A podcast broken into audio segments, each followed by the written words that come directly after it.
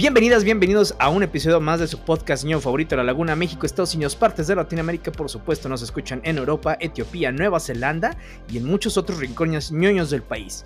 Mi nombre es Abraham Cuellar y como siempre me acompaña aquí en Nerdify en nuestro segundo aniversario, este capítulo especial, mi amigo Carlos Sánchez. ¿Qué onda, Charlie? ¿Cómo estás?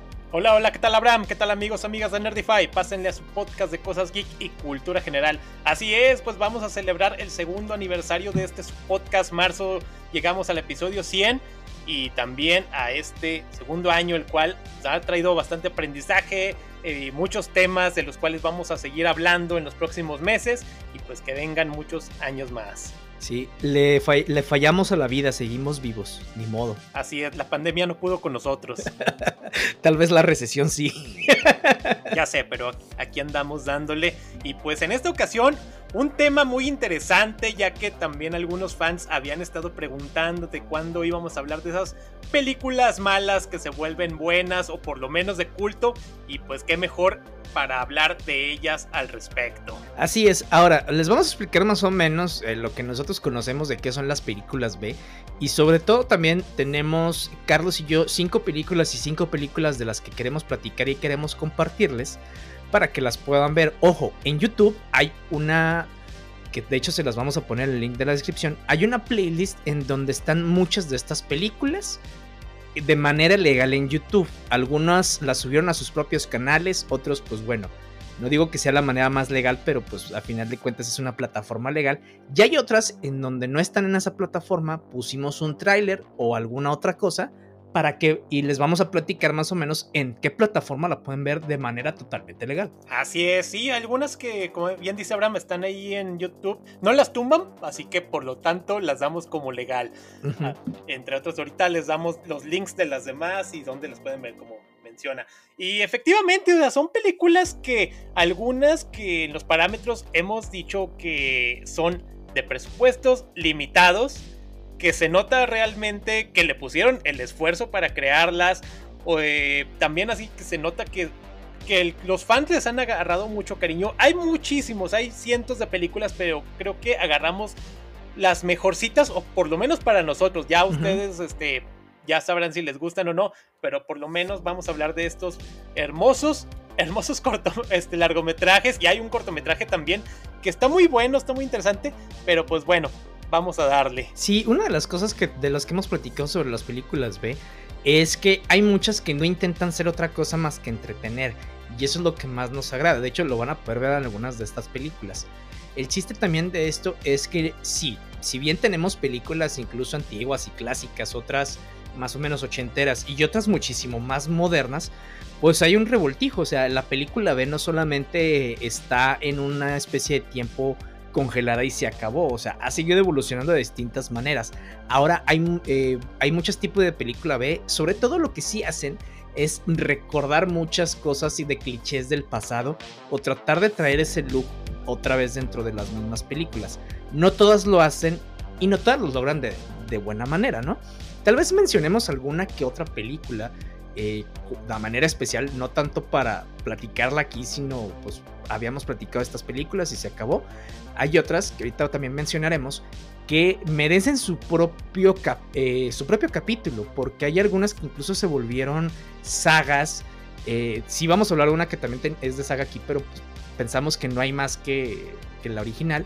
Y hay otras que tienen sus continuaciones o que a final de cuentas sí necesitan su propio capítulo hablar de ellas porque o son muy icónicas o la neta a nosotros nos gustaron y queramos hablar así. Así es, este. Y sí, o sea, este tipo de películas serie B nos recuerdan a mucho esos videoclubs de los 80s, de los 90s en el sobre todo esos videoclubs de barrio en el cual de repente ibas y rentabas, pero veías esas portadas que te resultaban un tanto interesantes, algunas así bien surreales que dices, ok, la voy a rentar nomás porque me llamó la atención y cumplían su objetivo que, la, que la vieras. Y así que pues mucho de este género se volvió icónico, inclusive allá para lo que es en los 80s, eh, no recuerdo así cuál presidente fue que inclusive estaba que vamos a regular este tipo de películas, pero gracias a los videoclubs pudo llegar mucho material y pues obviamente la gente los disfrutó y pues aquí los tenemos para que los veamos y si nos dan risa ya tomando en cuenta los efectos que se utilizaban, algunas tramas muy absurdas, que no absurdas, así que dices, guácala, ¿qué es esto? Sino que qué bien, o sea, qué interesante está todo lo que eh, crearon, porque hay películas que con muy poco presupuesto, muy poco tiempo, cámaras limitadas, hicieron grandes trabajos. Ya está vestuario limitado, güey. Limitadísimo, y creo que lo sacaban del desván ahí de sus casas, o inclusive reciclaje de otros de otras películas. Ahorita diremos el, en alguna.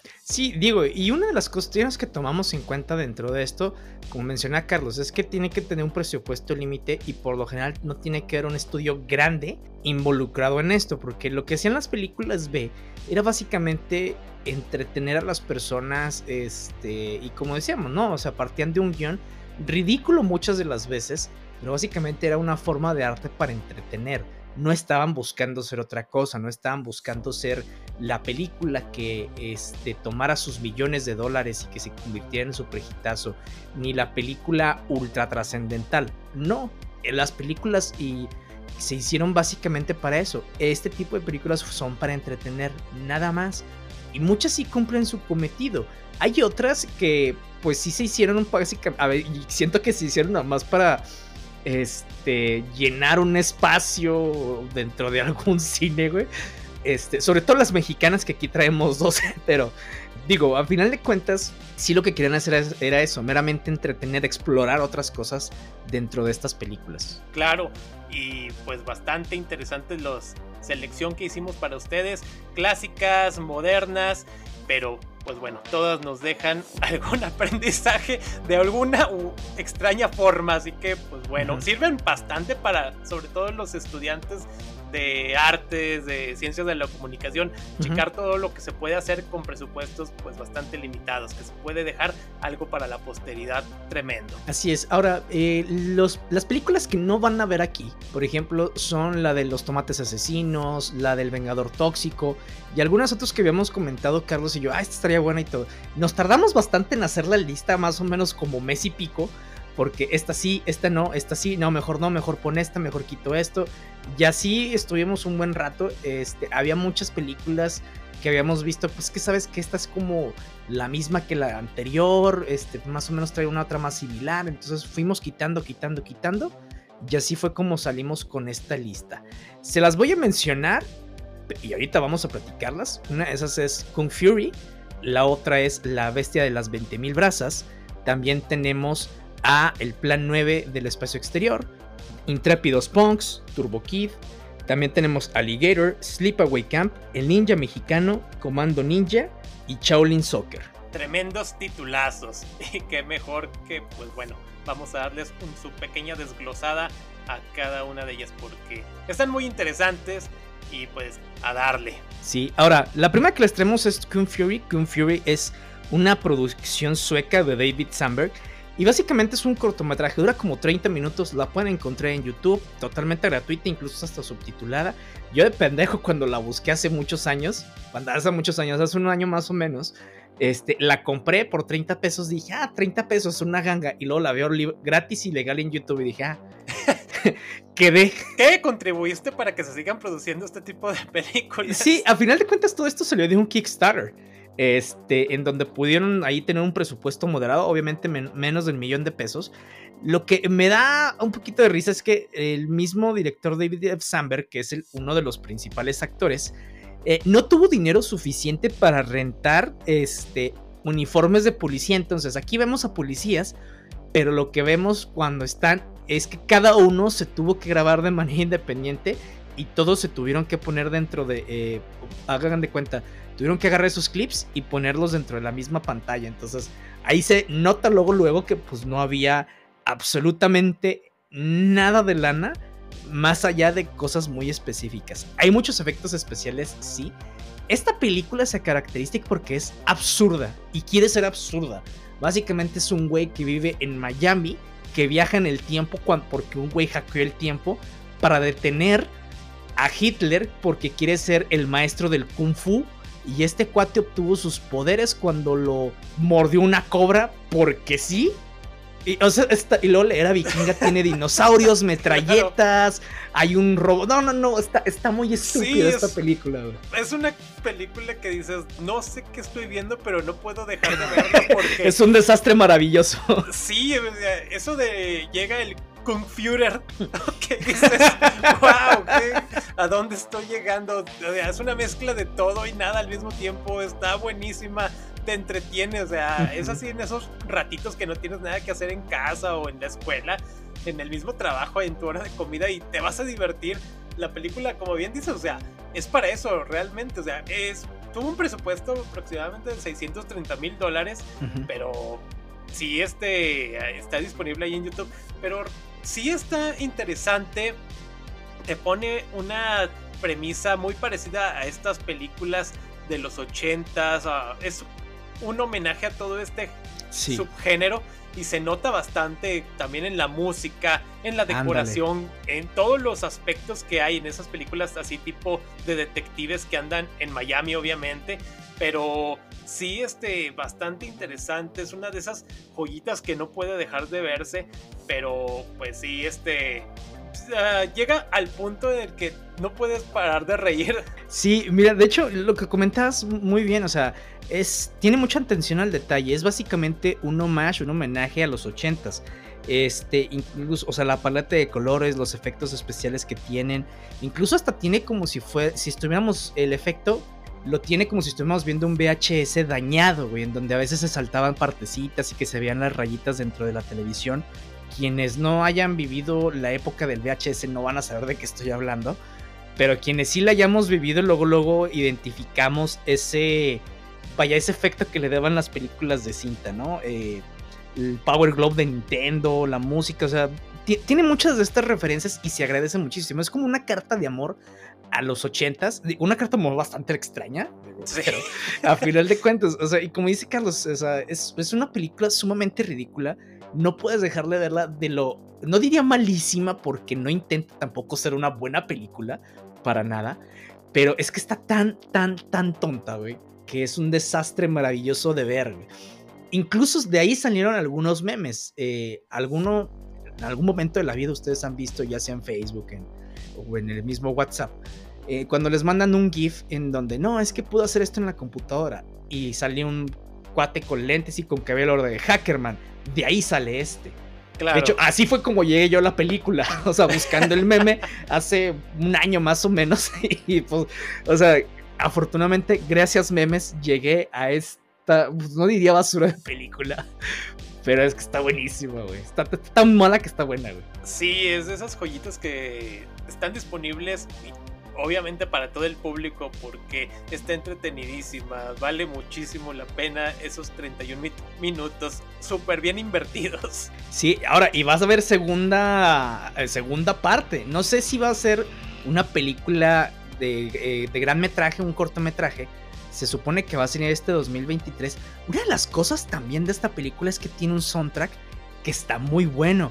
Y a ese soundtrack se le agrega la voz, eh, eh, incluso una canción cantada por el mismo David Hasselhoff, güey. Entonces, claro. El vato consiguió algo. Sí, ándale. Y está también una gran estrella de la época que también creo que salió en alguna de las películas de Bob Esponja.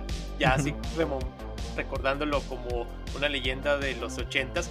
Pero sí, o sea, la película Está interesante, como bien dices, creo que lo describiste de la mejor manera. Es una carta de amor extraña, pero una carta de amor. Sí, a los ochentas, pero no, véanla, les digo, ahí está en YouTube de manera gratuita. Eh, los mismos creadores la subieron a, a, su canal de YouTube. Ahí está dentro de la playlist que tenemos nosotros, entonces pueden verla sin ninguna bronca. No es necesario comprarla. Si la quieren comprar, está en otras plataformas como Google Play o como el propio Apple TV, sin ninguna bronca. Así es la bestia de las 20.000 brazas.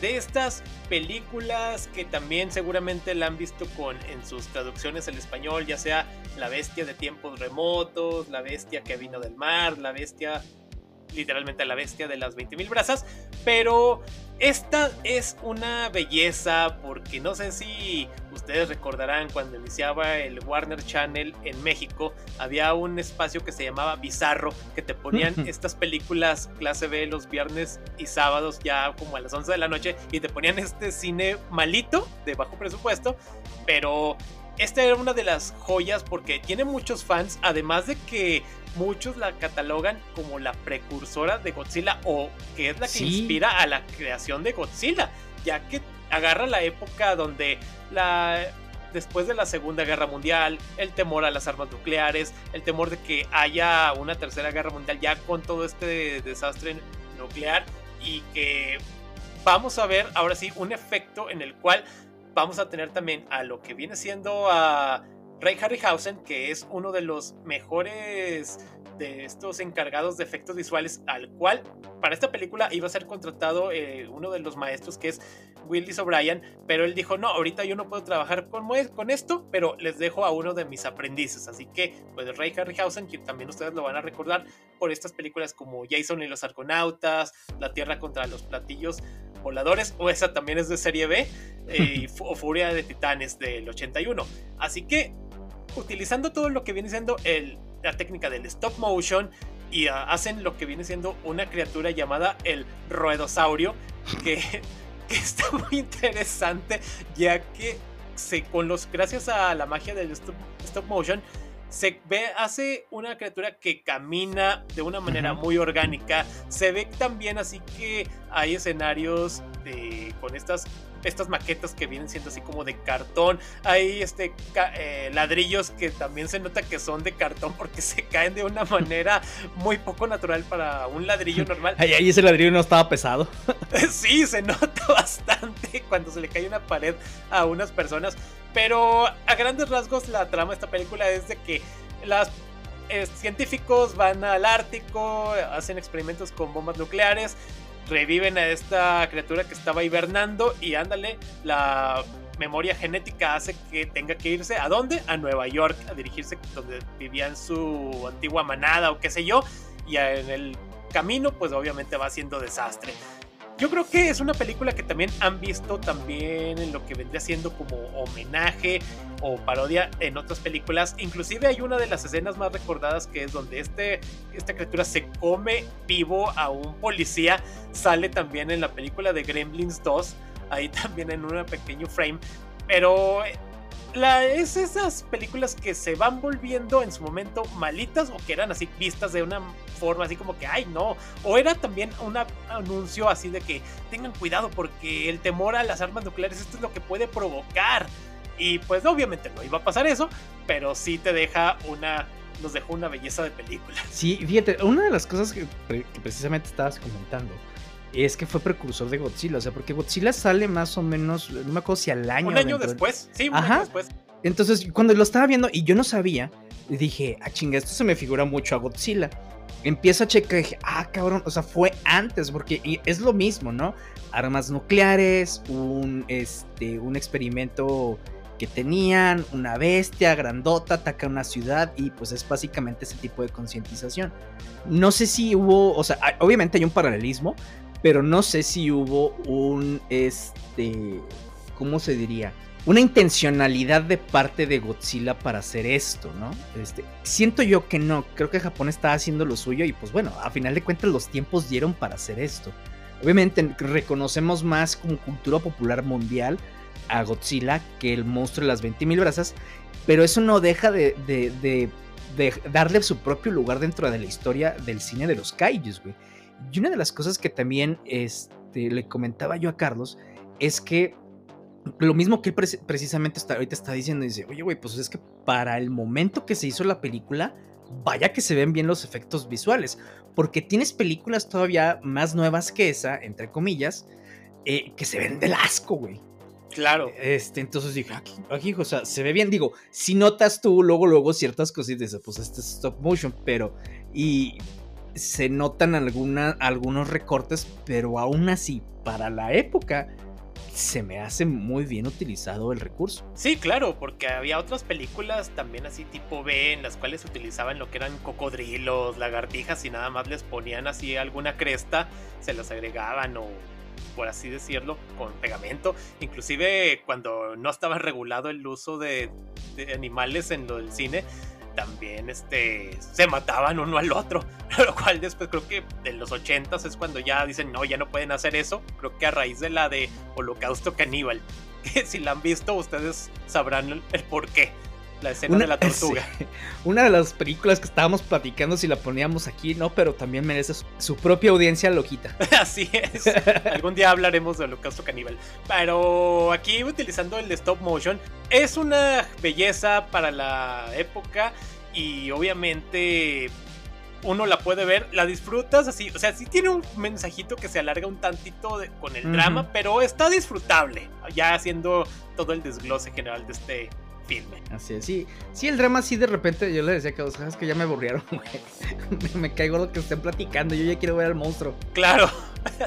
sí, porque lo vemos así de una manera críptica, así algunas escenas muy sutiles, lo cual está bien porque también te pone algo de misterio, misterio pero ya cuando empiezan a platicar y dices, ah, aceleren, aceleren, aceleren el chofer. Sí, pero bueno. de que no me importa su vida, señor. Claro, ya sé. Que pues bueno. Y ahora pues sigue una de esas joyas también consideradas en el cine, la cual en su momento le hundieron a palos, pero con el paso del tiempo se volvió una joya de culto, inclusive este, ha sido referenciada en lo que es Expedientes X. Ustedes la conocerán, Plan 9 del espacio exterior, de esa película que en su momento fue estrenada en el 57, con otro nombre, pues dos años después le cambian el nombre ya con su oficial. Pero es de esas películas que utilizando todo lo que viene siendo recursos de lo más barato, utilizando todo lo que es el reciclaje de otras películas y que ahora sí que nos trae una trama interesante ya que Ed Wood, que es el director, uno de los considerados el peor director del cine, pero eh, aquí vamos a ver desde lápidas hechas de cartón, paredes, este, obviamente también del mismo material, cortinas siendo utilizadas así como si fueran de alta tecnología, eh, mucho material electrónico que no tienen ningún motivo de estar, platillos voladores siendo impulsados por hilos muy notorios errores técnicos, errores de continuidad, micrófonos, las sombras de los micrófonos que se notan, diálogos totalmente absurdos que no tienen una coherencia. La base está muy idiota, güey, también. El hecho de lo que le estaba diciendo a Carlos de, no mames, me estoy divirtiendo con esta película. Sí, este, y es una algo interesante ya que obviamente trae desde que son extraterrestres, muertos vivientes. Eso, y considerada también, es la última película en la que aparece Bela Lugosi. Ya, inclusive hasta falleció antes del estreno de esta película. Y para algunas escenas tuvieron que utilizar a un actor que hiciera del personaje siempre tapándose la cara, pero dándote a entender de que sí, sí es el mismo personaje. Y que vemos a unos extraterrestres que vienen a la Tierra, vienen a primero advertir de que sí, ustedes humanos están creando eh, esto de las guerras nucleares y pueden poner en peligro a todo lo que es el universo. Hay un mineral, algo así que puede, que es el mero mero, y que si no le paran, actuaremos con el plan 9, que es el de revivir a los muertos vivientes y para que dominen a todo lo que es la la raza humana. Sí, fíjate, también las actuaciones están del nabo, güey. Bastante. pero están tan, tan chafas que te da risa. O sea, no es de que, ay, ¿qué es esto? Sino que te, están tan chafas que te da risa. Entonces, eso es lo bueno, güey. Una de las cosas también es que eh, empezamos con una narración, precisamente de un presentador, y termina con él mismo este, que le echa ganas para que le creas que esto puede, o sea, porque te está diciendo que esto pasó, güey. Ándale. Que están contándote algo que ya había pasado y te lo platica así y dices, ay, güey, hasta me dan ganas de creérsela. Pero sobre todo, cuando se termina la película, me da risa porque dice, cree que no pasó, puede probarlo, no, ¿verdad? Y dije, a la verga, si es cierto, no encuentro fallas en su lógica, güey. Claro, se me figura así muy estilo Guerra de los Mundos, así cuando le echaban así de que esa transmisión que volvió loco a Estados Unidos, que está registrado que al principio hicieron la advertencia de que esto es ficticio, pero la gente pues ya agarró el, programa avanzado. Hashtag gringos. sí, pero sí, o sea, está muy interesante cómo te lo plantea el narrador, así de que piénsele, ¿eh? así de, no, no me cree, puede probar que no pasó. A ver, a ver, a ver. Ah, cabrón, sí. sí es cierto. Voy a aplicar esa, güey. Ya sé, sí, una película baratísima porque fue grabada solamente con 60 mil dólares y hecha solamente en tres semanas. O sea que la hicieron rápido y se crea algo interesante, malo, pero bueno al mismo tiempo. Inclusive, ahorita lo que mencionaba de los expedientes X, eh, Fox Mulder, que eh, uno de los episodios dice que la ha visto 42 veces, ya que es una película tan mala que estimula al cerebro para hacer comparaciones críticas y da saltos lógicos intuitivos. Una fumada, pero sí tiene cierta lógica. Oye, una de las cosas que, que, me gustó de aquí y que no he visto en otra película, así como que de buena intención, es que, oye, por lo menos el ejército trató de dialogar con los extraterrestres, güey. Claro. O sea, sí trataron de entrenar un buen diálogo de, oiga, qué pedo, güey. No se dio, o sea, pues obviamente pues, tenía que seguir la película, pero sí me quedé, oye, bueno, pues por menos trataron de platicar, güey. Ándale, sí, o sea, hay cierto trato así de que no irse a los chingazos como típico cómico película de superhéroes.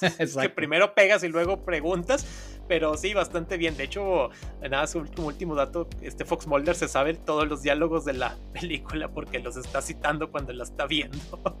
pero sí, es una joya. Inclusive ahorita ahí en YouTube está la versión colorizada pero creo que pierde su esencia, ya que la ideal es verla en blanco y negro. Sí, ya colorizadas se ve la, digamos, las cortinas en color púrpura, Flanders, guiño, guiño, entre otros detalles, pero sí se pierde esa chispa, esa especia.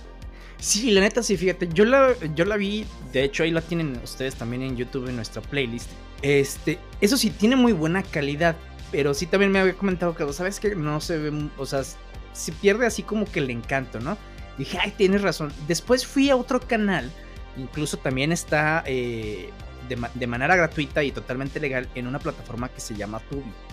Y está en blanco y negro, pero la calidad sí deja un poquito que desear, o sea, por lo menos la resolución no está tan buena. Este, y pues bueno, ya me regresé a YouTube y dije, bueno, pues sí, X, ¿no? Porque incluso el audio está mejorado. Pero sí es cierto, o sea, tienen que verla en blanco y negro. Eh, también la pueden comprar eh, precisamente no nada más en Amazon, sino en otras plataformas totalmente legales, como por ejemplo en, este, en Google Play o en, en iTunes Store, este, en mejor calidad, pero la verdad es que sí, te digo, si es una película también que se esforzó por ser ridícula, pienso yo. Pero a final de cuentas está buena, güey. O sea, buena en el sentido de que sí tiene un mensaje ridículo si quieres verlo de esa manera. Este, pero no trata de ser más allá de una película que entretenga, poniéndote ciertas cosas como contexto. Fíjate, yo no había reconocido a Bela Lugosi, de hecho, en una de las anotaciones me daba risa porque había un viejito que revivió y que pretendía ser Drácula. Y dije, no mames. Ya que ahorita que me dices que es Velo, dice, ah, bueno, bueno pues es, es un homage, ¿no? Tiene sentido, pero aún así, pues me dio risa. Sí, porque también hay eh, decenas de Bela Lugosi que son de, son de otros metrajes porque ya había fallecido, así que tuvieron que sacar un recicle. Y está bien, digo, para todo, esta sirve una película también como un homenaje para él por su larga trayectoria y que pues está bastante interesante. De hecho, ahí hay un episodio de Monstruos Clásicos hablando de Bela Lugosi, pueden checarlo. Sí, oigan, bueno, y una película que eh, pues ya no es tan cincuentona y salió en los ochentas es, y es mexicana, es precisamente Intrépidos Punks. Esta película introdujo a México el tema de los punks, pero no los punks como los conocemos ahora, güey. Este, es una película, o sea, también algo ridícula, pero te populariza los punks de cierta manera diferente. O sea, eh, tenemos monjas asaltabancos, tenemos desnudos nomás porque sí. Porque sí. O sea, motos Asesinatos a lo loco. Exactamente, o sea, este se cree Max, Mad Max a la séptima potencia, güey. O sea, y hasta parece Mad Max rural. O sea, me, da risa. O sea, el punk básicamente fue, pues, nomás tú qué piensas por punk. Y si en lo que se les dio su regalada gana, los propios actores que le hacen aquí de los punks, ellos pudieron hacer su propia vestimenta. Dice, yo lo quiero con los pelos parados, yo lo quiero maquillado, yo lo quiero así. Yo quiero picos, yo quiero esto. Ajá, esto, pero esto. No, no, no, está, está ridícula. Este, sí está violenta, no es para niños, obviamente. Eh, obviamente tenemos eh, la parte de la policía mexicana que, pues no le vas tampoco nunca a la policía mexicana de aquí. Tú quieres que los intrépidos punks quemen todo el país, güey.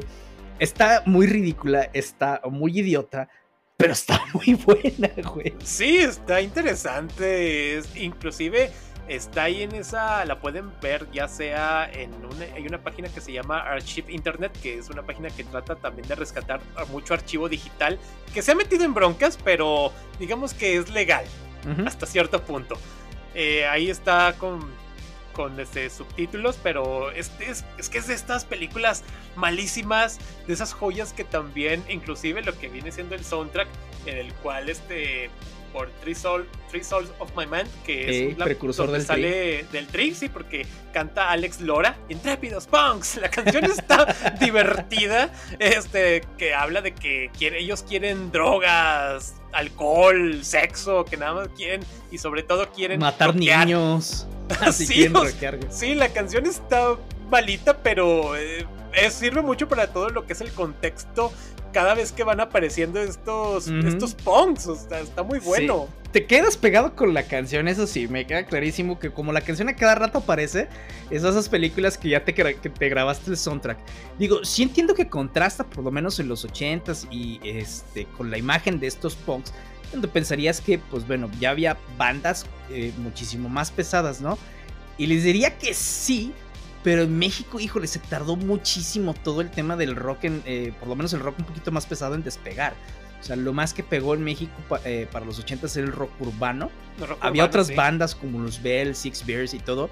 Pero la verdad es que eran más underground que otra cosa. O sea, todavía más underground que esta película, güey. Porque ni siquiera la quisieron dejar estrenarse en los cines. El gobierno la quería prohibir. Sí, bueno, estábamos hablando de una época donde el único partido quería hacer y deshacer lo que nada más lo que ellos querían. Y Ahora ya hay varios, pero siguen igual. sí, de, esta época también en la que el rock estaba prohibido. Que tenían que hacer esas tocadas clandestinas. Sí, que veían que eran satánicos y todo. Digo, entiendo lo que hizo la película también, güey. Entonces, imagínate la gente toda conservadora, güey, que vean la película. Ay, no, si así son, pues para que los que no, matan niños, fíjate. Sí, le avientan una piedra a un hombre y lo matan, ¿no? ¡Qué miedo! Sí, digo, también retratan a la policía es como es. Sí, inclusive hay una escena de una violación. sí, güey, o sea, no te tratan de esconder muchas cosas, güey. Incluso, o sea, les podría parecer ridículo porque una de esas un policía dice, a ver, ¿cómo quieren que los mate ellos? Como usted ordene, mi, mi comandante puede parecer ridículo, pero, güey, es que antes a la policía le tenías que hablar así de sí, mi comandante, así como que si tuvieras respeto. Ahorita te burlas de eso, ¿no? Sí, por exacto. Bueno, es que lo, por, desgracia la misma policía ha provocado esto por sus cosas, que les falten el respeto. Pero bueno, eso ya son otras cosas. Así es, pero al final de cuentas la película es... Eh, es una joya del cine mexicano underground. Véanla, les digo, está en YouTube, ahí está la playlist que tenemos. No la he encontrado en ninguna otra parte. De hecho, yo tampoco. DVDs no. O sea, porque dije, bueno, voy a tratar de buscarla en otra parte, con eh, incluso ilegalmente. Pero no la encontré, güey, más que en YouTube. Te lo juro. Este, y en esa página que te digo, Archive Internet, también ahí está disponible. Eh, pero sí, de esas joyas muy, muy underground. Vale mucho la pena. Eh, se van a divertir. Está muy interesante todo lo que hay. Sí, bueno, y otra película no tan underground y que sí tuvo, incluso lo pueden ver en muchísimas plataformas de manera legal. Allí está en YouTube eh, también de manera legal traducida, perdón, doblada al español, pero pueden verla en otras plataformas como VIX, como Pluto TV, como Tubi, plataformas 100% legales que, este, que tienen esta película que se llama Turbo Kid. Es claro. una peliculaza, o sea, creo que es dentro de las que tenemos aquí una de las más serias y que tiene una trama muy específica. No digo que no salga con jaladas, porque sí sale con jaladas, también ese era el plan. Y a final de cuentas la película también fue a través de un Kickstarter. O sea, primero fue un corto y después se volvió película. Incluso salió en el Festival Sundance, güey. O sea, Ándale, sí. la misma película. Eh, la grabaron en Canadá, de hecho, al principio tenían también este tema postapocalíptico de los recursos, eh, guerras atómicas, pero cuando está, y que todo era un desierto, pero cuando grabaron en Canadá, en esa parte donde están grabando, eh, había llovido, entonces dicen, pues es que, ¿qué hacemos, güey? Porque pues aquí todo se ve húmedo y pues Claro. no podemos hacer eso. Entonces le cambiaron el giro a la historia y en vez de que fuera un desierto, dice, bueno, esta es un, este, es un desierto, pero gracias a las lluvias ácidas. Sí. Pintaron el agua, le pusieron aquí todo el tema. También el agua obviamente es un recurso sumamente valioso aquí. Eh, también sí se ve como ciertas eh, cosas tipo Mad Max. eh, porque pues está inspirada, pero también tiene cosas medio ochenteronas, sale un Power Glove, eh, los actores hacen un buen trabajo, este, tenemos incluso villanos, yo no diría clichés, pero se nota que los vestuarios los hicieron basándose en muchos otros villanos de muchísimas películas, no solo de terror, sino también de acción. Y la verdad es que está buena, güey, la película, o sea, está chida. Sí, no, es bastante interesante y tiene un final que te deja así también muy conmovido por todo lo que viste alrededor de la duración de la película. Es interesante porque vemos a este chico de Kid que es un huérfano que trata de sobrevivir en esta sociedad que se fue al traste, conoce a una amiga que se llama Apple, es como una tipo Harley Quinn para que se den más o menos una idea. Después resulta que no, que es un androide, algo así que te van creando, porque está ambientado en lo que es el año de 1997. Sí, me dice, en el futuro, 1997. Y te Sí, de risa, güey. Sí, dices, ok, creo que no tenemos esa tecnología, pero bueno, pero sí resulta una... También es un homenaje a todo lo que es en los 80s, en el cine de acción, también hay unas escenas también tipo gore, que en el cual y al cine también de superhéroes porque este chico toma el nombre de Turbo Kid en homenaje a uno de los personajes de la época. Y él tiene aspiración también a ser una figura así que dentro de sus limitaciones obtiene unos tipo brazaletes que tiran rayos de energía se enfrentan al villano que se llama Zeus.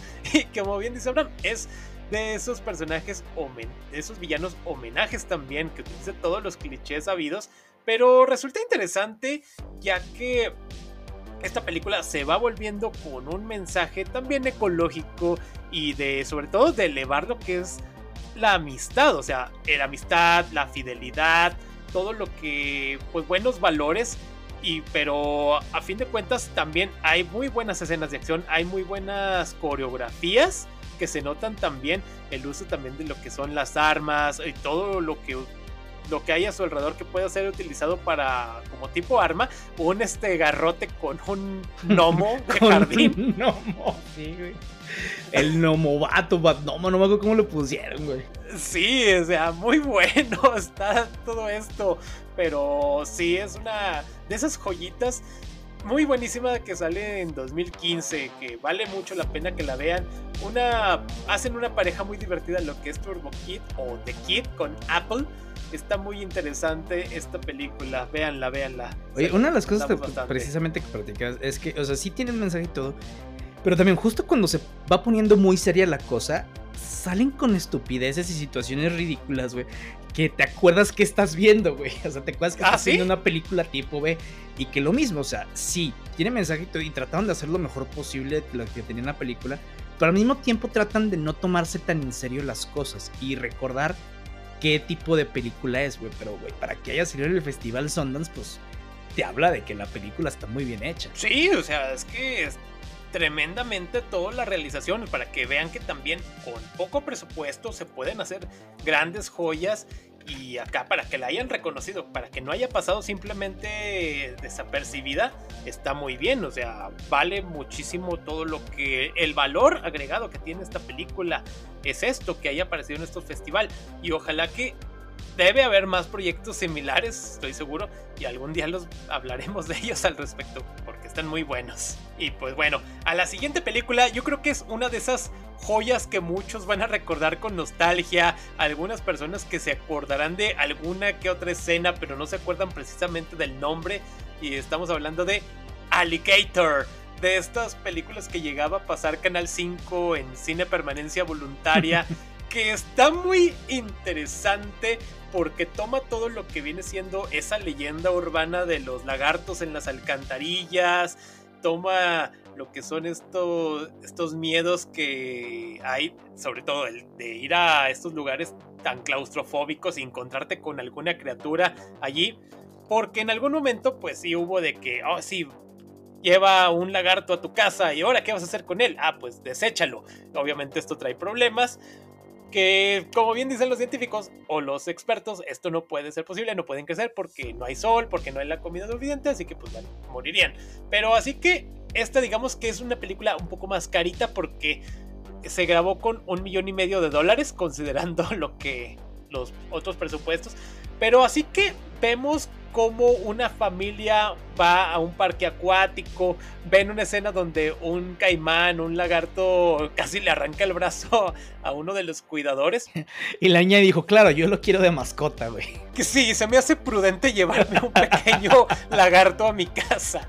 Obviamente los papás así de que no, lo vamos a tirar así como eh, nos hemos deshecho de sus otras mascotas. Y hay una, la temática es de que, ok, lo tiran al drenaje. 12 años después descubrimos de que eh, un laboratorio en el cual están creando una especie de superhormona de crecimiento. Están utilizando perros como sujetos de pruebas. Al final los, los cuerpos, los cadáveres los echan. ¿Y quién se está alimentando de ellos? Pues sorpresa, el cocodrilo. Vemos como esta niña, 12 años después, resulta que es una gran científica, una gran bióloga y que, oh, sí, recuerdo que hace 12 años yo tuve un. Sí, güey, se me hizo una mamada, güey, así de que, ah, mira, todo conectando, ándale, todo conectando muy bien, güey. No, sí, exacto. la película, mira, en parte sí se me hizo aburrida porque como que, por ejemplo, uno de los protagonistas de, de, no, mi hija, no, cuando está casa de sí, ya, sí, sí, sí, me vale verga tu vida, güey, quiero ver cómo se comen gente. Ya sé. O sea, ya hasta hay una relación romántica con la otra, desde, ¿eh? Sí, güey, y también una de una cuando están cazando a esta criatura que ya sale de las alcantarillas y que ya anda en las calles, se mete a los lagos, se mete a los ríos ahí de la ciudad. Anda una reportera y le pregunta a un cazador y el cazador le dice, Sí, así este es el sonido cuando se están buscando reproducir y le gruñe o le hace un sonido como gutural ahí medio extraño, como queriéndose ligar a la reportera y la reportera así como de que, ah, señor, me está incomodando. es que precisamente cuando estaba viendo le estaba mandando mensaje a Carlos, le dije, güey, ¿qué, ¿qué es esto? No mames. Sí, exacto. Este, la película está hecha por una productora de, en su momento Group One Films una pequeña productora que tuvo, no tiene un largo número de películas, pero esta es creo que su joya de la corona. E inclusive batallas para encontrarla, no está disponible en cualquier plataforma.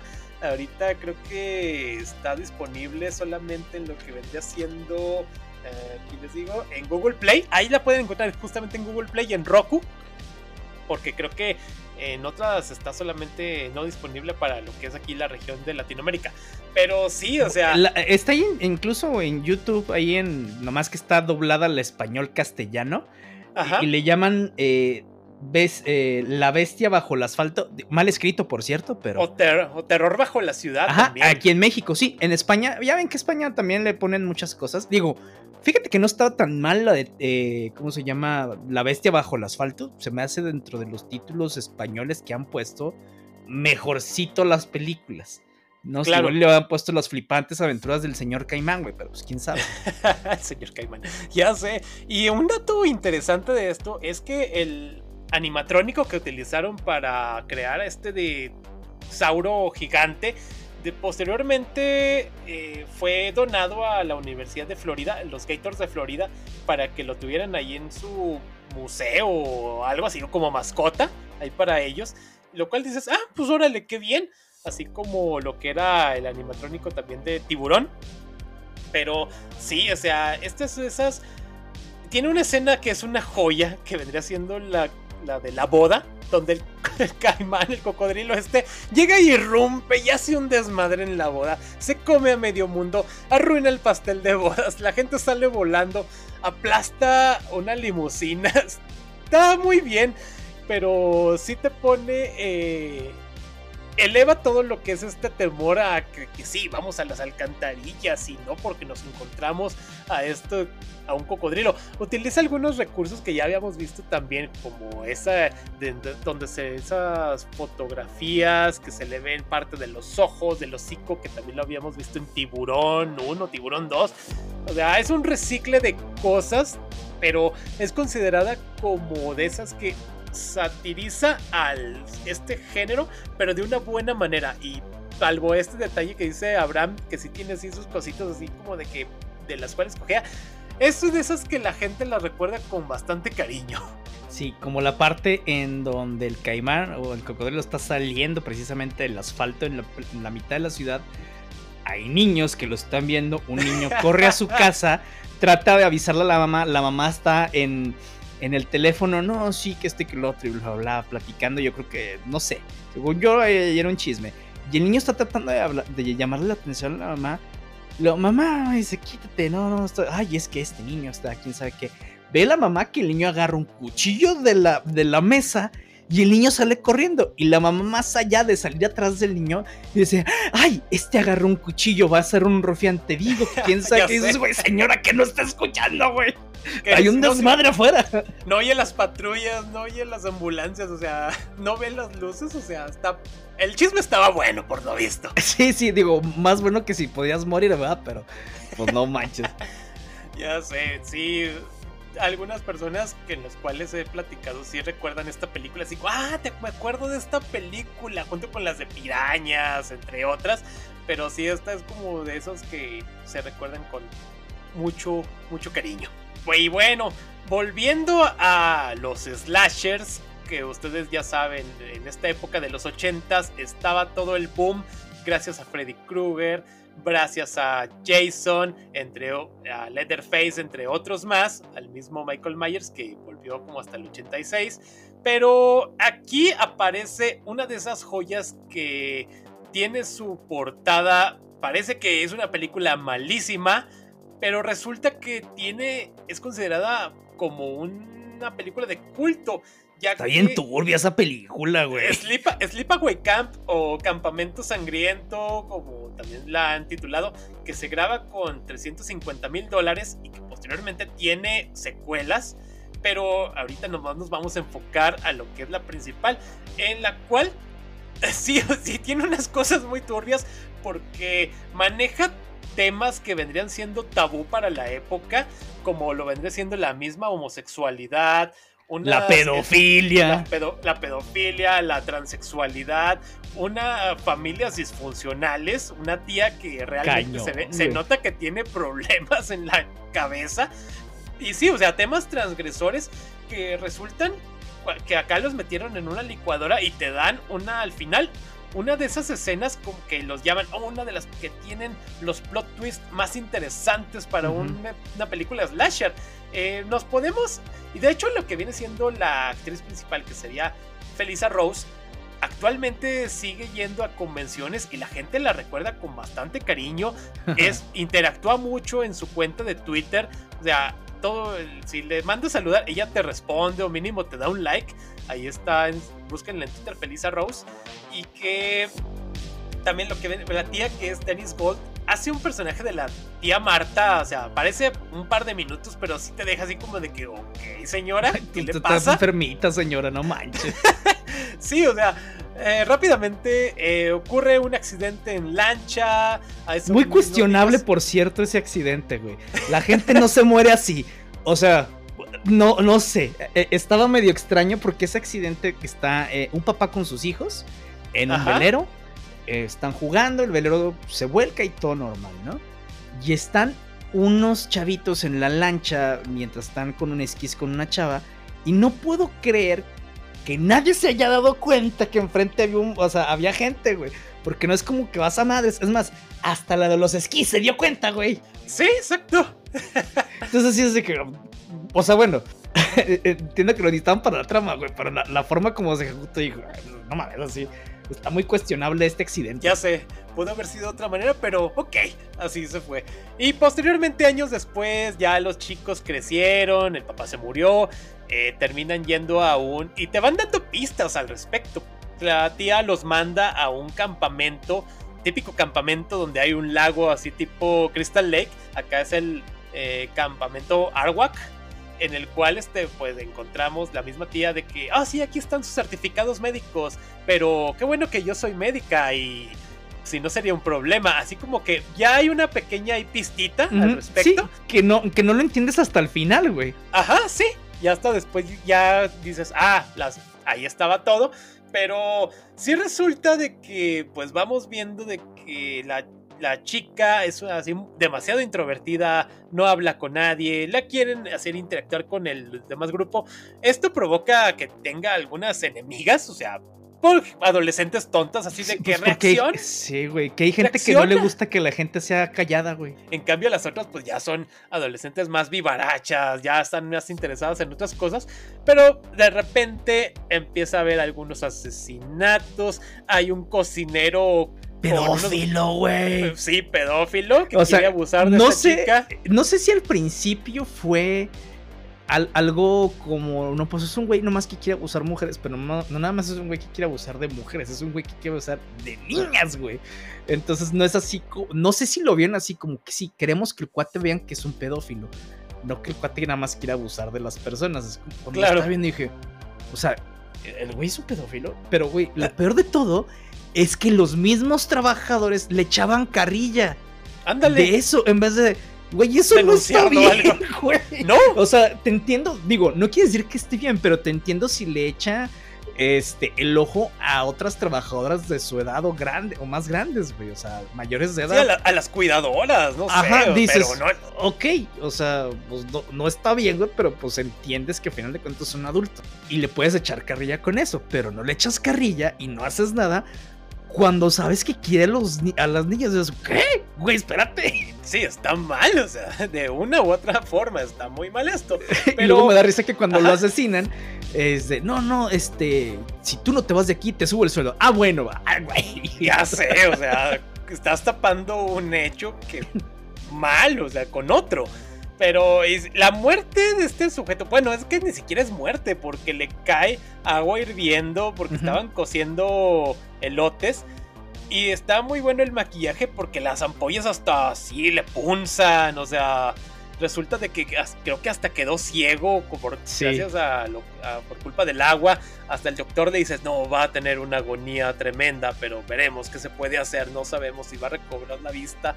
A fin de cuentas, eh, ciertas personas que se portan mal con esta chica, con, con la principal, con la protagonista, empiezan a morir de una u otra manera. Nunca vemos al asesino, más que a veces solamente así de primera persona.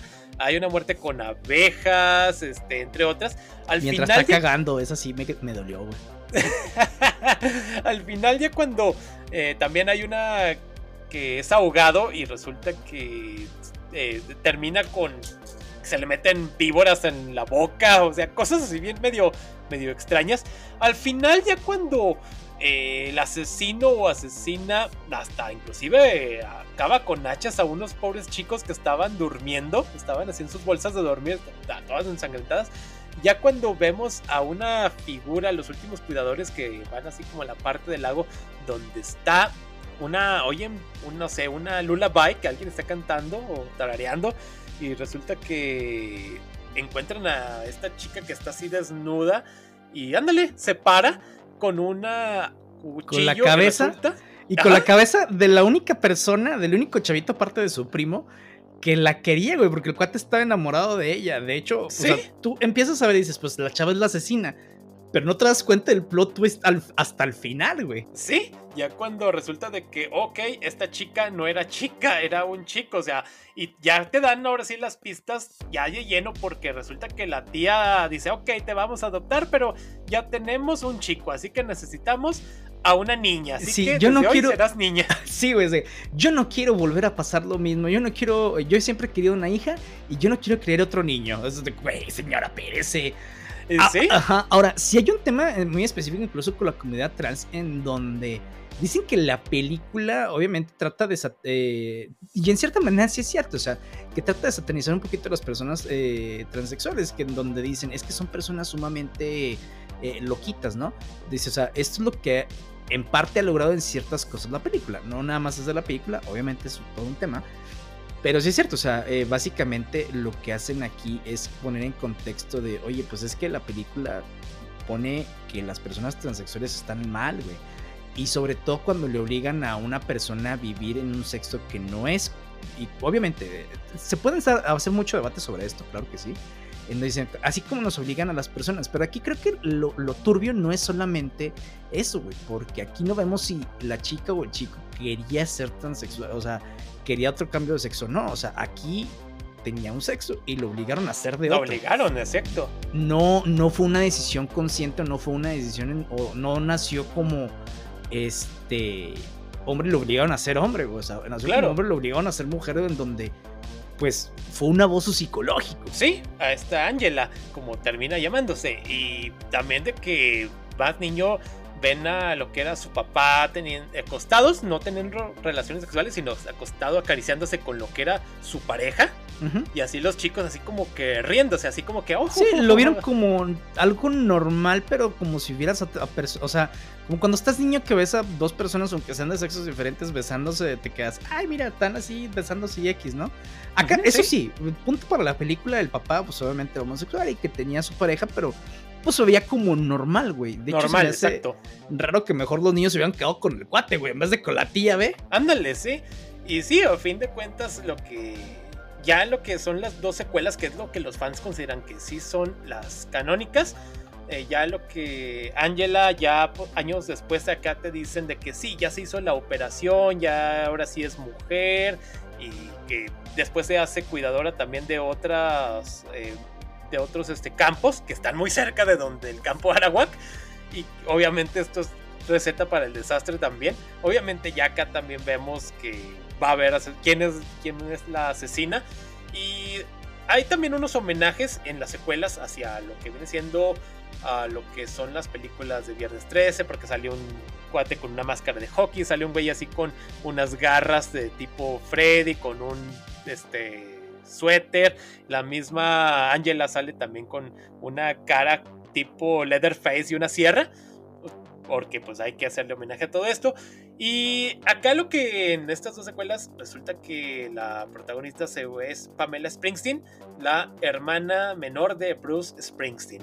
Sí, ves lo que le decía a Carlos. Dije, ah, hijo, nunca me lo hubiera imaginado. Y yo hubiera pensado que las mismas películas hubieran tenido un poquito más de pues renombre o realce que hubieran estado más en los cines y en boga a todos porque pues digo Bruce Springsteen así como que muy pobre el cuate no es. Pues no. Y aparte es, es influencia o sea influencia dentro de la misma industria. Entonces sí digo fue, fue una sorpresa se me hace extraño. Igual le dijo le dijo la la propia hermana es de, sí, ayúdame, pero no tanto. ya sé, sí, porque después hay otras dos secuelas, una que sale creo que también para 2011, también en la que Felicia Ross hace una aparición y creo que rescatan mucho del material que se había quedado de archivo, así que al fin de cuentas pues son cinco, pero esto digamos que es, la, es una joyita que está considerada como de culto, que pasa también en esas videoclubs que estaban ahí de barrio. Sí, bueno, y otra de las películas que no sé si sabría si es de culto, pero probablemente se hubieran estado en los videoclubs de barrio.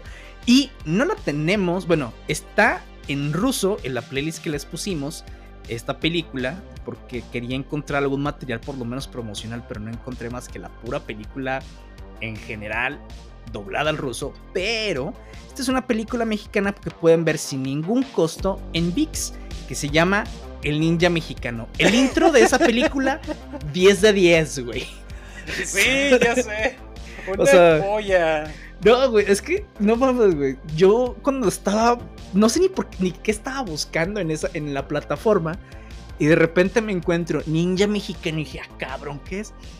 La empiezo a ver y le digo a Carlos de que no mames, güey, olvídate las películas que tenía. Quiero poner esta. Está bien idiota, güey, la película, bien estúpida, o sea, pero no sé si se la tomaron, o sea, eso sí, buenas actuaciones, ¿eh? No te voy a decir que no, muy buenas actuaciones de, quienes están aquí.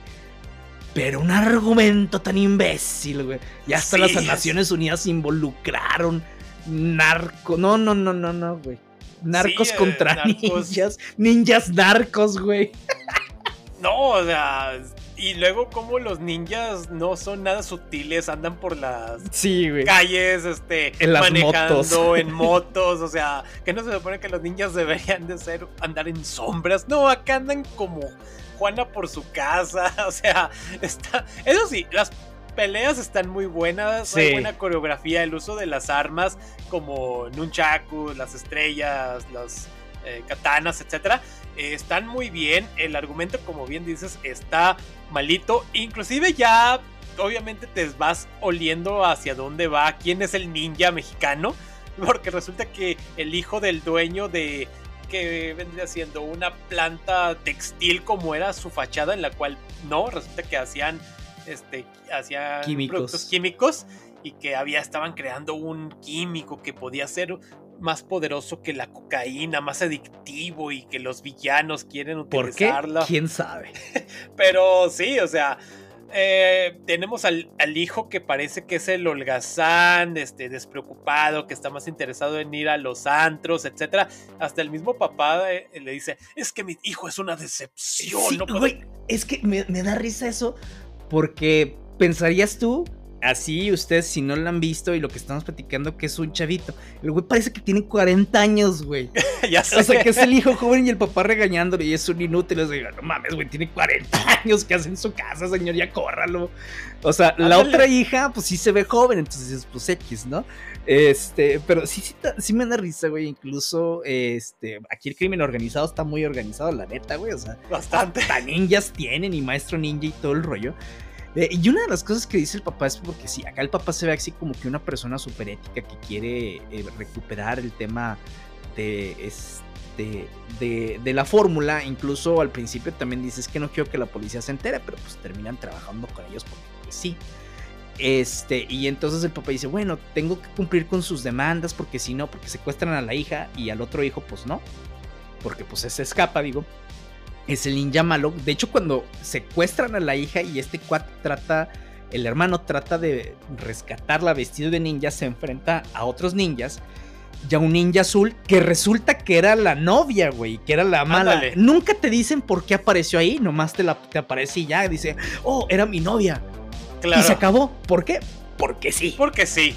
Porque quisimos poner ese plot twist, güey. Sí, exacto. O sea, no, güey. Pero la otra también es que, digo, a la hija la terminan secuestrando porque se quiere escapar de la policía. La policía llega y le dice, oiga, vamos a escoltarla donde usted quiere que vaya, está en peligro. Y la hija, pues pendeja, pues, se va, güey. No más porque sí.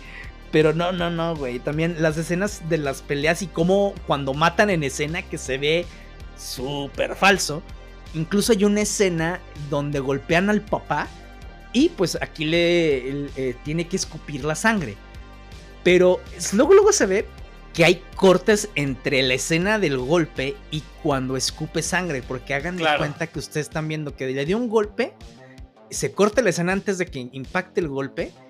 Y se ve entonces después la escena y justo, justo cuando casi parece que le dicen, ahora sí volteate y escupe.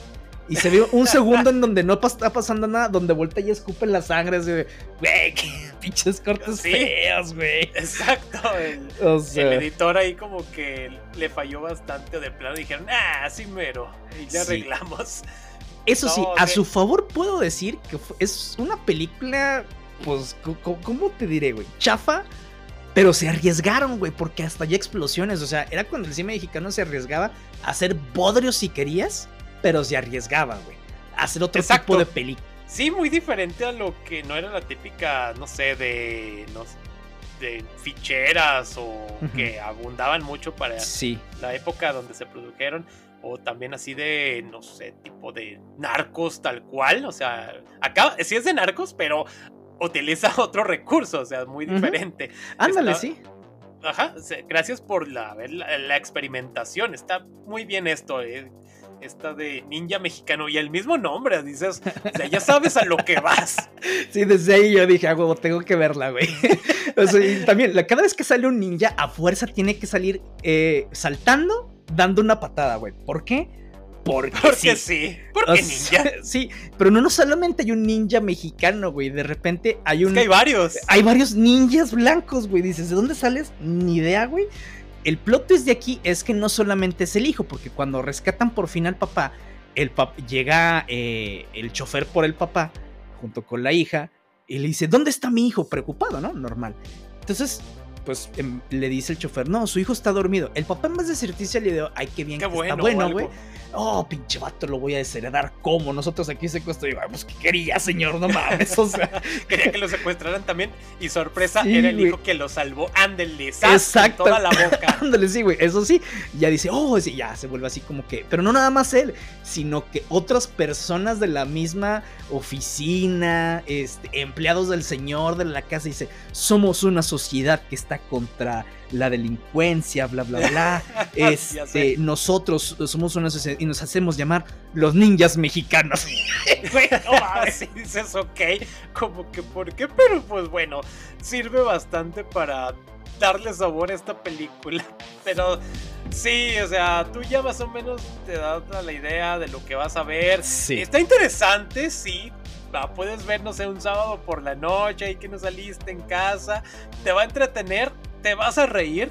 Pero si dices, wow, qué buen recurso para el cine mexicano. y Sí, la todo esto. Ándale, la neta sí, güey. Digo, puede ser la película más chafa del mundo si quieres, pero es que es lo que me gusta o, o- o- o rescato de esta película, güey. Que antes, como decía, sí, había mucho cine de ficheras y ahorita hay mucho cine de comedia romántica medio tonta, güey.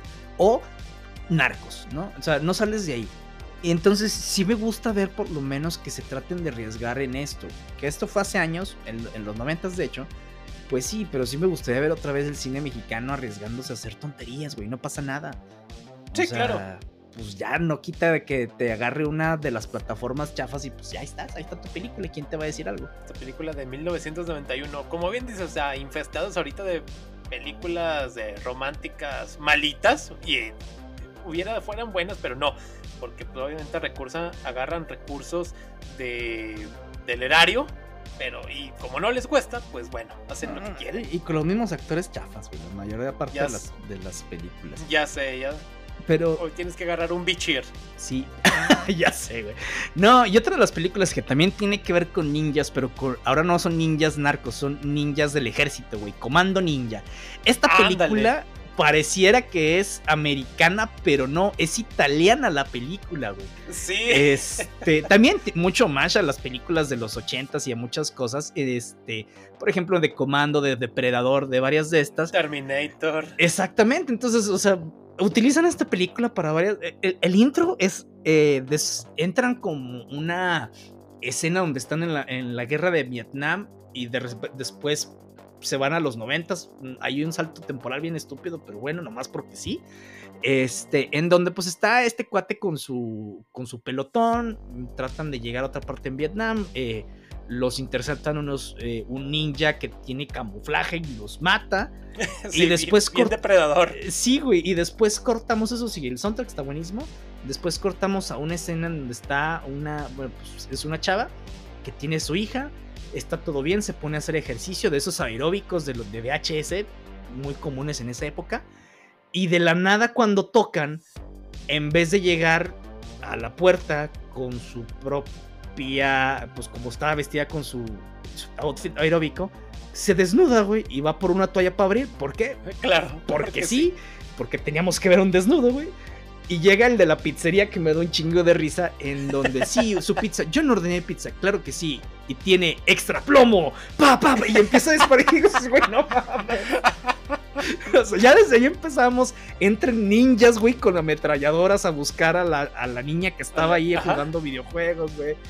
También es una película súper ridícula, la pueden ver en YouTube porque también está, fue un Kickstarter y está también de manera legal ahí, que la subieron a su propia plataforma, obviamente va a tener su secuela. Pero la película sí, güey, o sea, toma muchos clichés. Llega un momento donde sí se me hizo muy sobrecargada de cosas, pero aún así sigue siendo una película, pues tonta, porque eso es lo que quiere ser esa película. Exacto. Sí, y lo. Uno sí agradece todo lo que son estos homenajes. La película sí tiene algunas escenas que digo, ay, güey, se está alargando un poco de más, la pudieron haber recortado.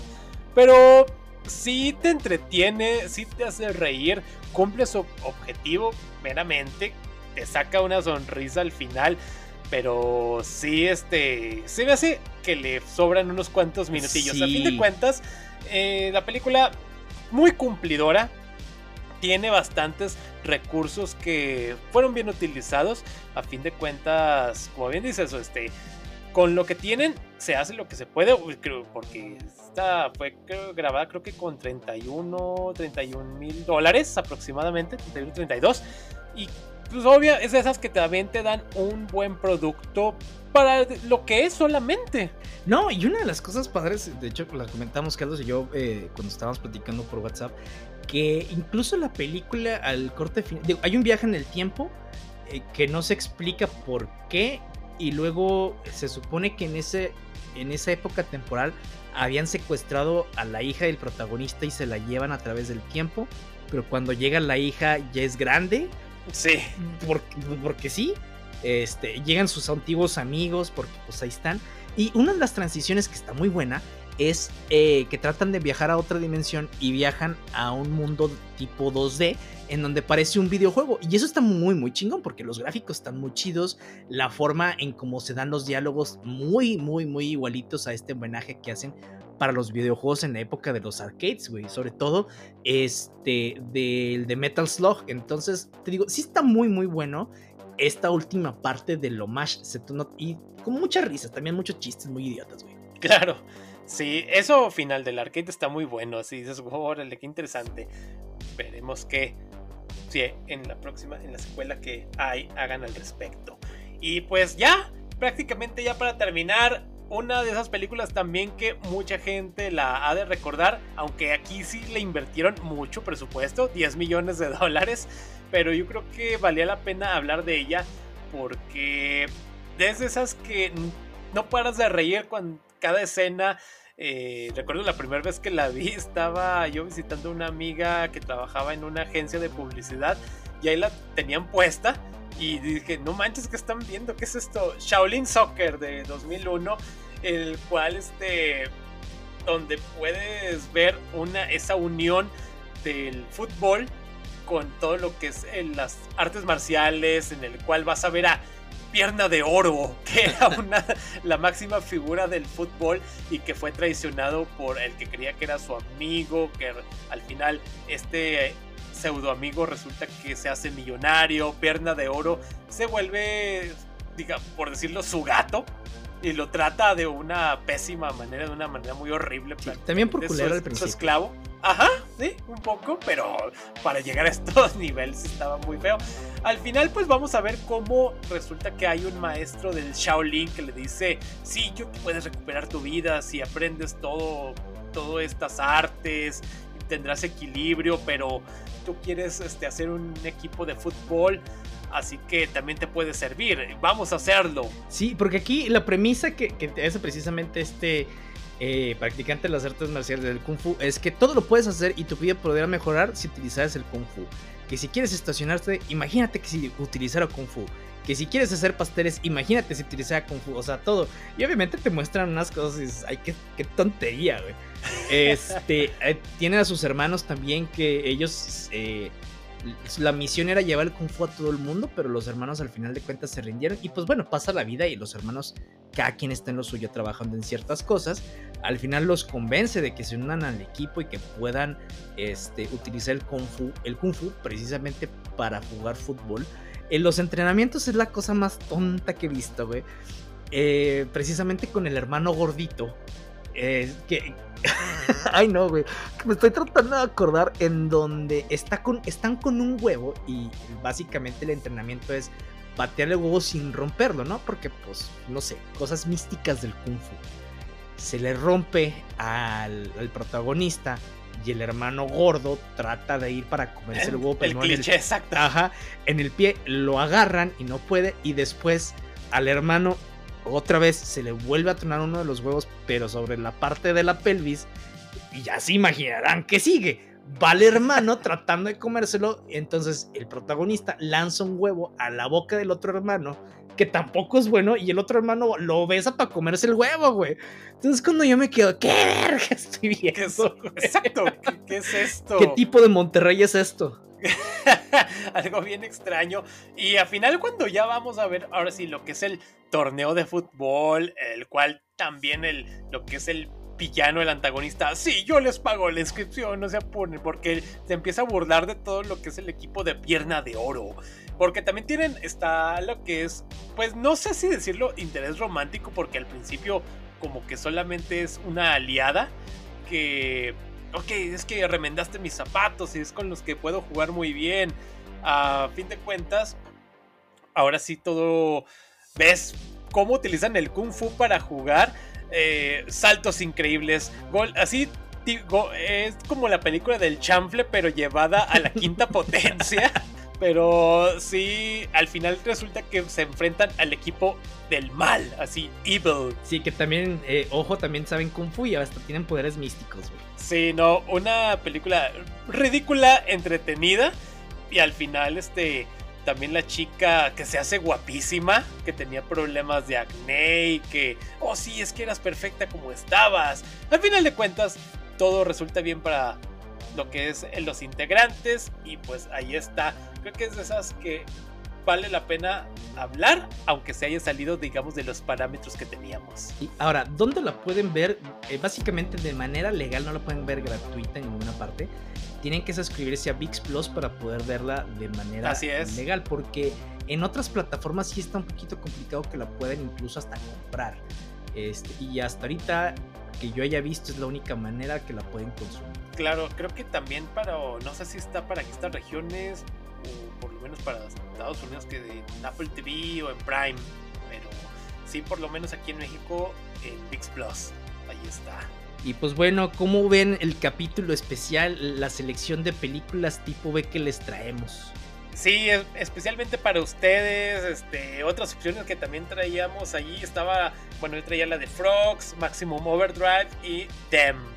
Películas interesantes. Yo traía algunas que eran eh, la de Warriors of the Wasteland, eh, Phoenix the Warrior y también eh, traía ahí por la de Meet the Weevils o Basket Case también pues a final de cuentas, hay algunas que, por ejemplo, las que yo decía de Warriors of the Wasteland y Phoenix the Warrior, sí están buenas, me gustó más la de Phoenix, pero como eran muchas temáticas muy similares, por ejemplo, con la de Turbo Kid y poquito de la de Intrépidos Punks, no igual, eh, pues decidí mejor dejarlas de lado, dije, pues es como que hablar de lo mismo, pero en diferentes cosas, ¿no? Entonces, ya. Igual, Igual la de Dem se parece mucho a lo que es la bestia de los 20.000 brazas, igual por cosas de la guerra nuclear.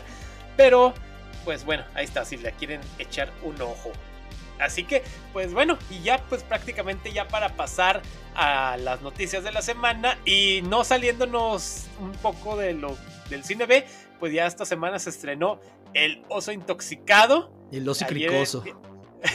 es, exacto, Oso Vicioso, Cocaine Bird, se estrenó ayer aquí en México el 16, de marzo y aunado una película que sí tiene presupuesto, se nota bastante y que a raíz de esto van a salir una, un par de películas en los próximos meses como es Attack of the Met Gator, un lagarto que se metió metanfetaminas y ya sabrán el resultado. De esta viene de los creadores de Shark, Sharknado que es una película de esas que mencionamos que pueden pudieron haber entrado, pero tienen material para su propio sí, ándale, precisamente Sharknado fue otra de las películas que estábamos platicando. Y digo, no, güey, esa, es su propio episodio, porque aparte es una saga, no mames. Claro. Y también va a salir en los próximos meses en formato digital Cocaine Shark. Estos ahora animales que parece que está de moda ponerlos en un estado high. espero, espero que la gente sea tan inteligente como para decir, esto es ficción, güey. Nomás es para entretenerse. Y no trate de darle a los animales drogas, no mames, porque si hay cada, cada pinche loco, güey. Exacto. Ay, no, cada persona, cada caso que te que resulta. Pero bueno, eso sería para empezar con este cocainverso, por así decirlo. Animal no menos verso, no sé cómo decirlo, pero bueno. Eh, Oigan, y en otro verso, pues ya se acaba de confirmar precisamente James Gunn en su Twitter que él va a ser que dirigir la primera película de la hora que lo que llamamos el Gumbers. Eh, de Superman Legacy y tiene fecha de estreno el 12 de julio del 2025. Cuando se hablaba de esta película, decía que él estaba escribiendo el guion, pero que en realidad todavía no había nadie eh, que fuera a dirigir. Digo, se veía leguas que si Gon iba a escribir la película, pues la iba a dirigir también. Entonces, pues básicamente nos estaban diciendo que el cielo es azul, pues ya sabíamos. Claro. Y veremos qué tal porque pinta bastante interesante todo eh, lo que es este proyecto. O sea, es de nueva cuenta tener al hombre de acero después de tantos problemas que ha habido en los años recientes. Y además también de que se le preguntaron este, acerca de algún proyecto, qué planes tiene para la Mujer Maravilla animado. Una personaje que sí, todos estos años no ha faltado en este tipo de proyectos. A lo cual James Gunn dijo de que pues se está trabajando, pero nada más, o sea, no hay más al respecto. Sí, y fíjate, uno de los proyectos animados que al principio se había muerto, pero siempre no, es precisamente el de Batman K Crusader. Esta producción de Matt Reeves, J.J. Abrams y Bruce Timm, pues iba a estar en HBO Max, pero después de que Discovery compró la plataforma, que un reacomodo, que incluso pues fue cuando cancelaron precisamente la de Batgirl, este, pues se quedó sin, sin casa porque HBO Max ya no, ahorita por lo pronto no quiere nada que, no, no quiere cosas de animación. Entonces pues dijeron, no, pues ahorita aquí no, a ver si encuentran otra casa y afortunadamente encontraron en Amazon Prime Video.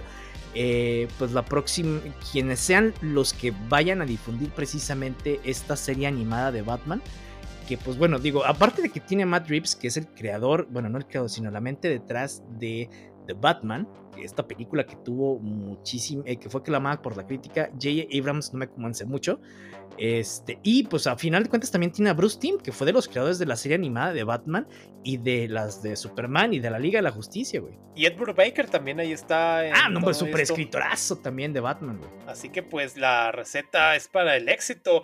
Se sabe que ya hay dos temporadas confirmadas. Esperamos verla pronto. Seguramente les hablaremos de ella en algún momento de la vida.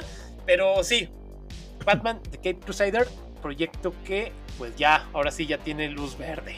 Sí, el que no tiene luz verde todavía es el Batman de Robert Pattinson, porque si bien la serie del pingüino se va a estrenar en HBO Max, que ahorita ya están las grabaciones, y que hay un rumor de que haya, pues básicamente este cabeo de Batman, al parecer será de Bruce Wayne, ¿por qué? Bueno, hay un pedo que de hecho yo pensé que ya había pasado, güey. Eh, que ya, ya había caducado, pero hay un tema de derechos en donde la Fox, que pues, es propiedad de Disney ahora, eh, tenía los derechos exclusivamente televisivos sobre el personaje de Batman, ojo Batman, no Bruce Wayne, para que pudiera salir en la pantalla. Eh, y esto de cuando la propia, bueno, DC Comics, que le habían dado los derechos a Fox, cuando los 60s que tenían este show de Batman de los, del 66, pues para que pudiera producir varias cosas con Batman, ¿no? E, en, no sé, pero en live action, no en, no en animado. Entonces, pues dices, bueno, por eso Batman no había tenido eh, alguna otra pues, interacción como live action en series. Sin embargo, yo pensé que esos derechos ya habían caducado hace años, pero no. Todavía tienen los derechos, güey. De hecho, pues, o sea, ya viéndolo de retrospectiva, dices, ah, por eso Gotham, a pesar de que lo transmitían en Fox, no tenían a un Batman, ya hasta el último, y era un proto-Batman, güey, no Batman como tal. En Titans no ha podido salir Batman bien, o sea, como sale así como que en flashback y medio borroso, y sale Bruce Wayne, pero no sale Batman Batman, Entonces, esa ha sido la bronca últimamente. Exacto, sí, vi un meme donde están estas figuras de monitos piratas en el cual está un Batman con un cartón, un blister de Avengers y le ponen cada vez más canon.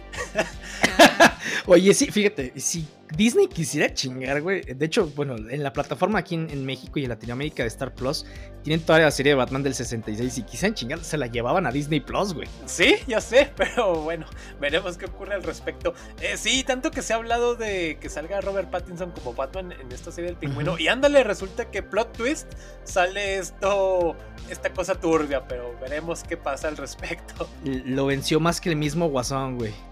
Ya sé. ante la corporación no puedes. Ante el, ya sé. ante el ratoncillo es imposible ganarle. Pero, ¿qué caray? Eh, también salió hace unos días el primer vistazo de Michael Kudlitz. Ustedes lo recordarán como Abraham en The Walking Dead, como Lex Luthor para la tercera temporada de Superman Lewis, en el cual pues sigue este look de Lex Luthor barbón en el cual ya lo vimos primero con John Cryer, que con una pequeña barbilla, después Tyrus Welliver, que en Titans, que una barba un poco ya más este, pronunciada, pero acá parece un Lex Luthor Lumberjack, o sea, así pelirrojo.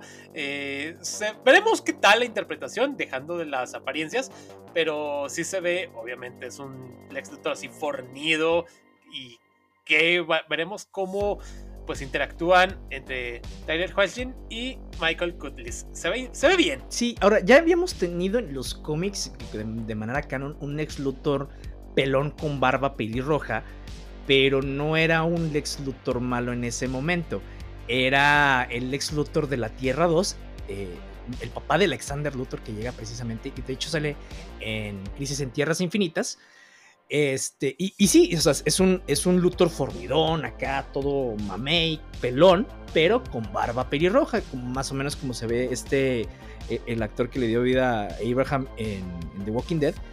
Este, lo que yo no entiendo es porque yo creo que todo esto fue a partir de este Brian Cranston como Heisenberg, de estos pelones barbones malvados. Claro. Porque dicen, ah, pues es que si lo pelamos nada más y sin barba no se ve tan intimidante. Sí, la barba impone. Veremos qué ocurre. Eh, también este, ya pasando, pues recuerden de que ya se estrena Shazam Fury of the Gods, que será el próximo episodio. Ya les damos el spoiler. Y recuerden que tienen que gritar Shazam en la dulcería de Cinepolis para que les agranden el combo clásico. para que les, agarren, les agranden el paquete.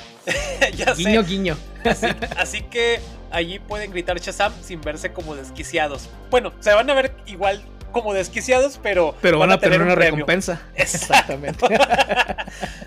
Este, y ya, pues en las últimas casi noticias, eh, Marvel Studios estrenó un logo para lo que viene siendo los 15 años del MCU. Que ya, imagínense, ya 15 años de que se haya estrenado lo que es Iron Man. Y además se une con el inicio de la saga del infinito. Así que pues está ahí un loguito nuevo. Y ya como último, esto tómenlo como rumor solamente porque todavía no hay una fuente así tan confiable de que habría problemas en la producción de The Marvels. Eh, la estelarista Brie Larson, en la cual la película que inclusive ya la retrasaron de julio a noviembre porque dicen de que ha habido eh, unas proyecciones de prueba que no han gustado, que hay mismos problemas en el equipo, la misma Que no está, se dice que no está convencida de que se llame The Marvel, sino Capitana Marvel 2, ya saben, porque Lego y porque la está dominando el espíritu de Carol Danvers. ¿Cómo hacer que todo se trate sobre ti? Claro, este, además de que pues bueno, los problemas en el equipo sería con esta actriz que ahorita no me acuerdo el nombre que la hace de Mónica Rambeau, la otra que después también la hace como Capitana Marvel, pero racistas. Pues ve, bueno, veremos qué ocurre al respecto. Así que ahorita tómenlo así con pincitas. Pero como dicen, si el río suena, es que agua lleva. Sí, yo digo que Brie Larson es racista, por eso. Sí, ¿Quién este, sabe? No es de esas personas que sean precisamente fáciles de llevar. Inclusive con este actor Don Cheadle en una entrevista, este, recordan que estaban juntos y los dos tenían una cara así de que como que no se soportaban ya hace años. Pero pues bueno, Ahí está. Y eso que son pareja en el cómic, güey. Sí, exacto.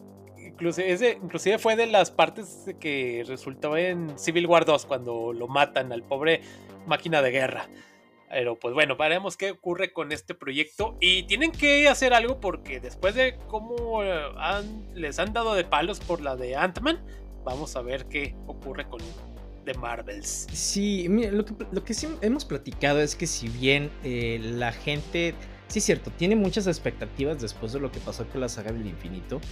No quiere decir que haya sido problema de Marvel que la gente se crea esas expectativas, si bien obviamente, pues sí, nos dieron una de las mejores sagas de superhéroes de todos los tiempos y no me, no me refiero a las individuales, sino como eh, en su conjunto, ¿no?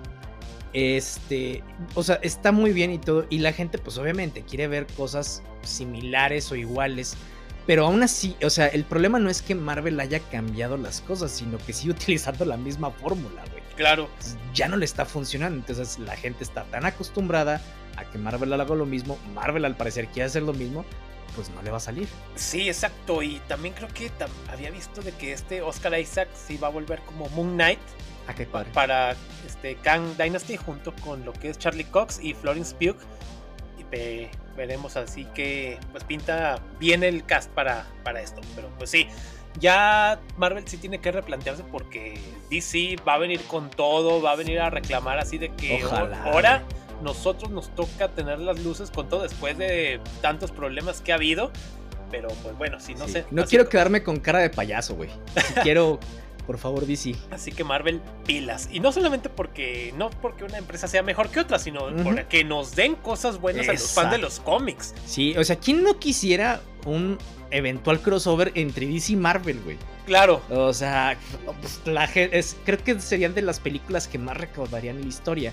Porque si bien lo pudo haber sido en su, en su momento la de Spider-Man, incluso la de Infinity War, pues ahora imagínate un crossover con los superhéroes más importantes de todos los tiempos de las dos casas editoriales más grandes, güey.